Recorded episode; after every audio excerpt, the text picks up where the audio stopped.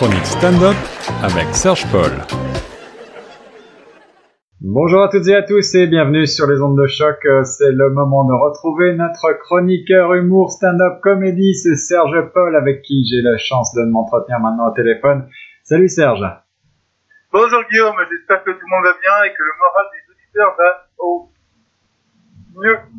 Eh ben, j'espère que tu vas nous euh, remonter le moral avec ta chronique. Tu vas Ah. nous parler, euh, comme d'habitude, euh, de, de comique. Alors aujourd'hui, c'est euh, Shirley Soignon qui à l'honneur, une euh, comédienne humoriste française que je ne connaissais pas. Alors, est-ce que tu veux nous la présenter en quelques mots?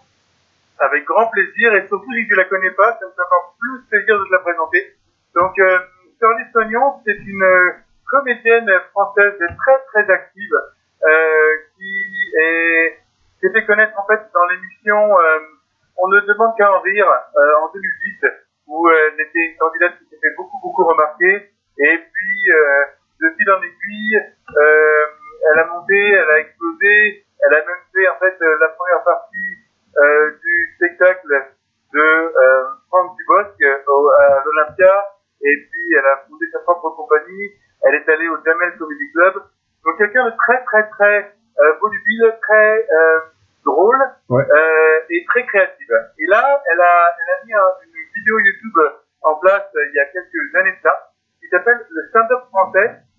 entre parenthèses, au smartphone. Donc en fait, c'est avec son téléphone que euh, Shirley Soignon a réalisé ce documentaire euh, dans le stand-up français et un, un petit procédé très simple mais très très efficace.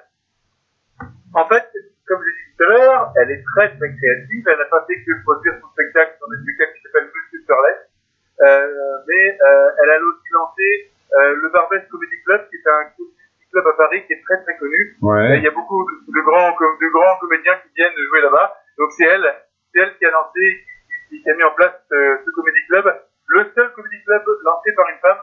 Euh, et il y, y en a d'autres qui ont suivi. Et elle est très, Euh, elle est très active, tu le disais tout à l'heure. J'ai vu qu'elle était venue même au festival Juste pour Rire ici à Montréal. Et puis, elle a même fait de la radio aussi. Oui, exactement. Elle est chroniqueuse radio sur RTL, sur France Inter. Euh, elle fait partie aussi euh, des, euh, des meubles, on va, on va dire, euh, pour les grosses têtes. Ouais. Une émission phare euh, des, qui a 50 ans, je pense, à la radio. Ouais. Donc il y a quelqu'un qui, qui, qui est bien connu. Et puis, euh, elle a donc décidé en 2016, euh, elle a utilisé la caméra qu'elle avait dans sa poche, son téléphone, pour faire en fait un état des lieux de l'humour tel que elle, elle le pratique.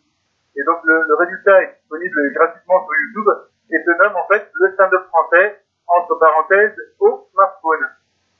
En fait, pourquoi elle a fait ça? Parce que euh, si aujourd'hui le mot stand-up circule un peu plus dans le langage commun, c'était pas vraiment le cas il y a quelques années. Oui. Et le grand public euh, avait du mal, et même encore du mal, je dirais, à distinguer les disciplines de l'humour en, en général. Et donc, en, en ignorant la, la discipline, le public ignore aussi les coulisses de ceux qui la font, et qui se produisent et qui, en fait, se battent depuis des années pour populariser le genre. C'est énormément de travail, euh, le stand-up, on n'a pas l'impression, et c'est vrai qu'on en parle de chronique en chronique avec toi, mais il y a énormément de travail derrière tout ça, donc elle voulait montrer ce travail-là. Et, je dois dire, mon cher Guillaume, le casting du documentaire est assez phénoménal, et puis reste pertinent euh, presque quatre ans plus tard, puisque donc elle a fait ça en 2016. Euh, qu'on va trouver Kian Kojandi, Nabo, Blanche Jardin, euh, Nom- Noman Osni, euh, Thomas Wiesel, Seb Melia, Verino, Bérangère Kayes, Sugar Samy, Yacine Behouz, et j'en passe et d'autres. Et donc c'est vraiment un documentaire très intéressant euh, qui permet à ces stand-uppers d'expliquer leur parcours, leur hygiène de travail. Et le documentaire prend une saveur tout à fait particulière en fait parce qu'elle a fait un détour à Abidjan à l'occasion d'une masterclass donnée par euh, Roman Fousinet. Et en fait, on comprend que le stand-up est un phénomène mondial et que tous les pays euh, sont touchés par la discipline et donc euh, et que ça ça a un potentiel énorme. Et euh, donc, grâce juste à son, smartphone et au montage qu'elle a mis, elle, elle, a prouvé encore une fois plus que on peut produire des choses très intéressantes avec un matériel euh, tout simple. Et euh, allez voir ce, cette vidéo sur YouTube qui s'appelle encore le stand-up français au smartphone. Et euh, ça vous démontre un peu cette démarche humoristique qui est très très intéressante. Voilà la crème de la créativité et du stand-up d'aujourd'hui avec euh, donc Shirley Soignon. On retrouve la vidéo que tu mentionnes sur YouTube. Peut-être qu'on verra un bref extrait tout à l'heure. Je crois que tu voulais, Serge, également me parler de créativité humoristique et de l'exercice de la créativité humoristique. Qu'est-ce que tu entends par là exactement? Tout à fait. Comme je mentionnais avec terre Shirley qui est très créative et très productive, euh, ça demande beaucoup de travail euh, de faire des blagues. Et euh, en gros, si euh, on fait un spectacle d'une heure et demie, et si je vous demande, bah, vas-y, écris-moi des blagues pour une heure et demie, euh, d'un coup, ça va être un peu difficile. Donc parfois, euh, écrire, que ce soit des blagues, d'ailleurs un roman, ou euh, même un livre sur les voitures, euh, il est préférable en fait d'écrire par petits bouts. Euh, je vous donne un exemple.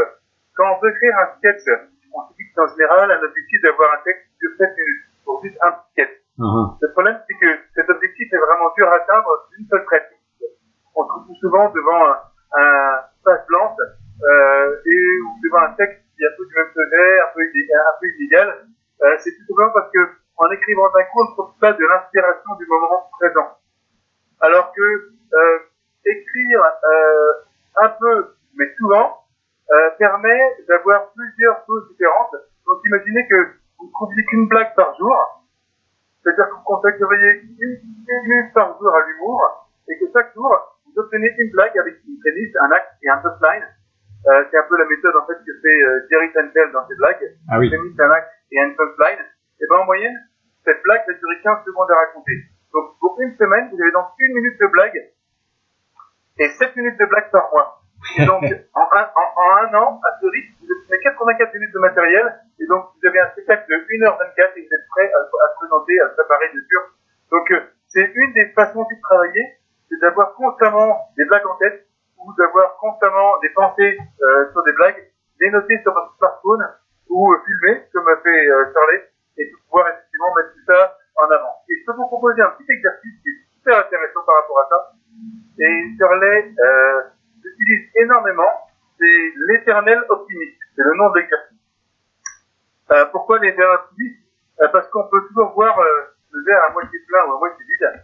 Et dans, cet exercice, on vous propose de voir le verre qui déborde, Alors, trois étapes. La première étape, c'est d'identifier un phénomène ou un événement de votre vie qui est très négatif. Un retrait de permis, une guerre, une maladie, euh, maladie. Deuxième étape, trouver de quoi vous réjouir de cet événement et de ce phénomène en en, chercher l'aspect positif. Alors, par exemple, euh, on m'a retiré le permis de conduire parce que je conduisais en état d'ivresse. Ça, c'est un événement euh, vraiment difficile. Et on peut rebondir là-dessus en disant, bah, je suis tellement content de voir mon permis, on ne peut plus me le retirer maintenant. Je vais aller boire un coup pour fêter ça et reprendre la route. Avec modération, Serge. Ouais, bah, non, bien sûr, non, mais.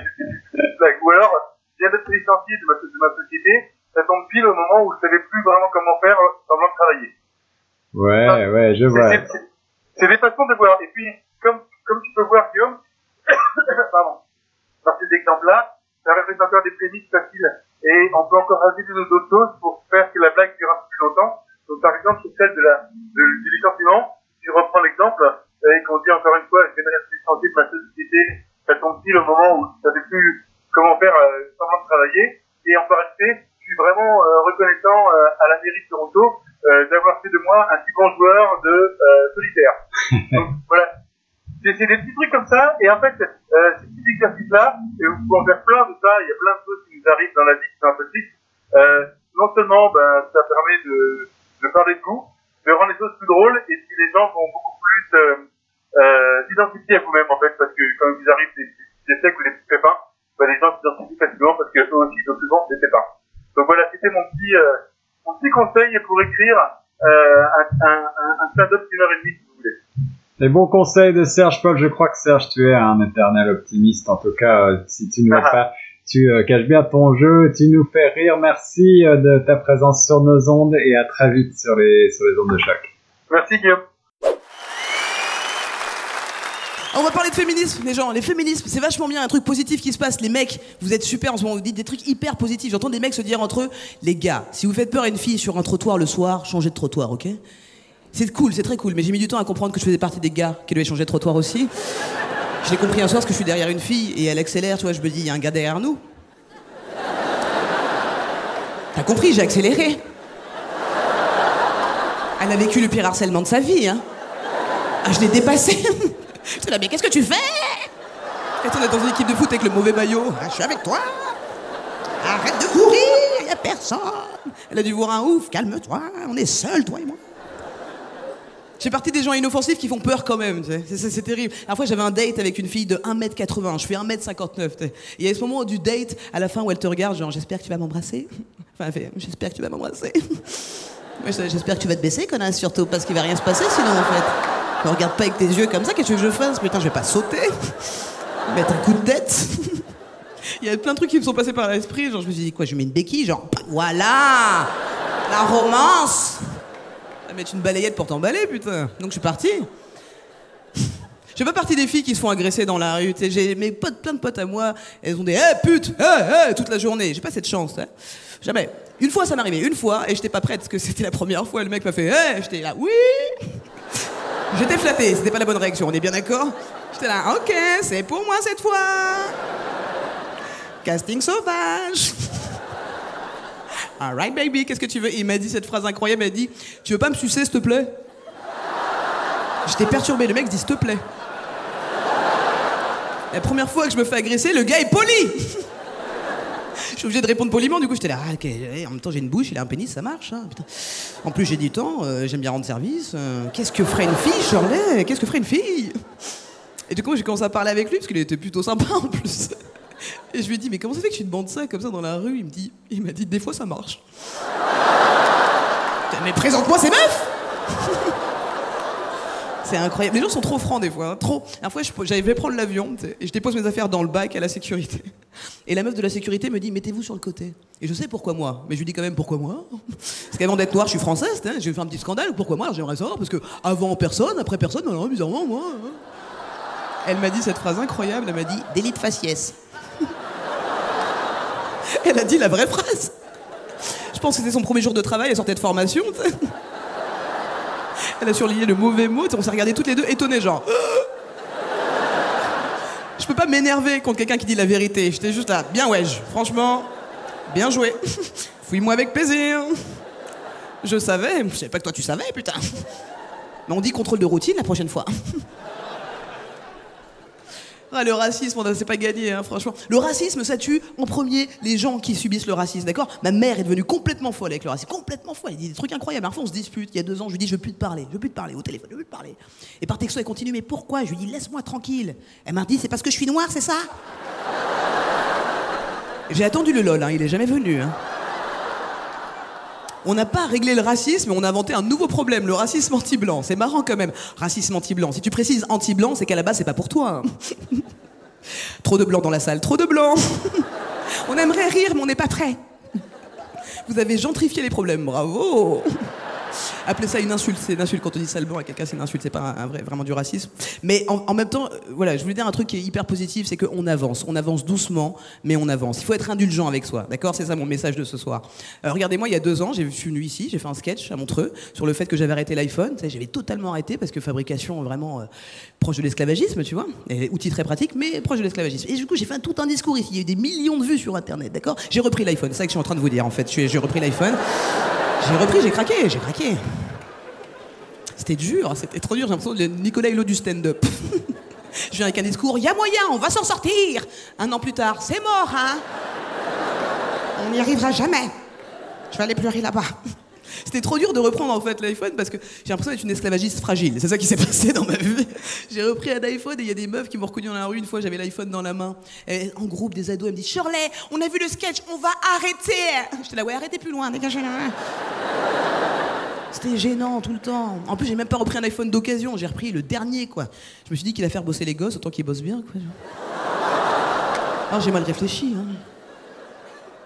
J'essaie de me rassurer comme je peux. Je me dis pas que je fais travailler un enfant. Je me dis que je parraine un enfant. Voilà, c'est ça qu'on fait tous. Apple est une grande ONG. J'attends encore le dessin. on avance doucement, mais on avance, d'accord? Faut être indulgent avec soi. Déjà, au niveau d'une famille, quand il y a un problème, on ne le règle pas du jour au lendemain. Des fois, ça met des années, des générations. Alors imagine au niveau de la planète, on ne peut pas changer tout comme ça. Il faut être indulgent. Regarde, mon père, moi, je me bats tous les jours pour les droits LGBTQI+. Il y a beaucoup de lettres maintenant, on a rajouté beaucoup de lettres. Notre but, c'est l'alphabet. On arrive à Z, on a gagné. On est inclusif. Et euh, je me bats pour ça. Et la dernière fois, j'étais à la Gay Pride de Paris. On m'avait convoqué pour euh, présenter devant des milliers de personnes, se battre pour nos droits. Et mon frère voulait m'accompagner. Il a 19 ans. Et mon père a dit Non, tu vas pas à la Grey Price. Tu ne vas pas à la Grey Price. La Grey Price. Ça fait 10 ans que je fais des trucs à la radio, des discours de malade en télé et tout. Je rentre chez moi, Grey Price. Fin de la lutte. Fini. J'étais là, la Grey Price? Bah, t'inquiète pas, il va pas à la Grey Price, il va à la Gay Pride. Donc tout va bien. hein. Je sais pas ce que c'est les prix gris, mais ça a l'air super. hein. Festival du Pré Gris, la Grey Price, putain, ça fait mal, t'imagines Donc on avance doucement, mais on avance. Quelle fois j'ai reçu un message encore homophobe qui se voulait ouvert d'esprit. Super cool. Écoutez bien ce que là. Faut arrêter d'ouvrir son esprit comme ça, il y a des courants d'air, les gars, faut arrêter. Fermer un peu plus. J'ai reçu un message incroyable. La meuf m'a dit par un message Facebook Shirley, tu as le droit de pratiquer l'homosexualité. Merci de m'autoriser, déjà, c'est super gentil. Le verbe pratiquer, il est pas incroyable. À quel moment c'est un sport? À quel moment je fais ça de 5 à 7 au gymnase? Genre, je laisse des chats. Sport. Je, pense que c'est un art martial si c'est un sport. Je mets un kimono. Ah, Jimmy Le ciseau Après, je rentre chez moi avec mon mari et mes enfants parce que c'est un putain de sport, évidemment. Donc après, je retrouve ma vie normale et je le raconte parce que c'est un sport. Non, mais sérieusement, on est où? On avance doucement, mais on avance. C'est pour ça que le communautarisme, c'est important. C'est pour ça que je me bats avec la communauté afro, la communauté LGBTQI, tout le temps. La communautarisme, c'est important, mais c'est pas une fin en soi, c'est un moyen, d'accord? Et d'ailleurs, je parlais avec mon régisseur blanc la dernière fois, il m'a dit un truc incroyable. Il m'a dit Nous, les blancs, on n'est pas communautaires. Pourquoi vous, vous êtes communautaires? Nous, les blancs, on n'est pas communautaires. C'est marrant. Nous, les blancs. Alors si vous êtes communautaire, mais c'est pas grave, il faut juste le savoir en fait. Le seul problème, c'est que vous le savez souvent pas. Mon père, il dit toujours quand t'es trop près d'un livre, tu le vois pas. Reculez les gars, vous allez voir. Écoutez bien, un seul exemple et je vous laisserai là-dessus. Vous êtes communautaire, écoutez bien. Les collants couleur chair, c'est la chair de qui exactement? Non, parce que moi je mets des collants couleur chair, hein, ça va pas, hein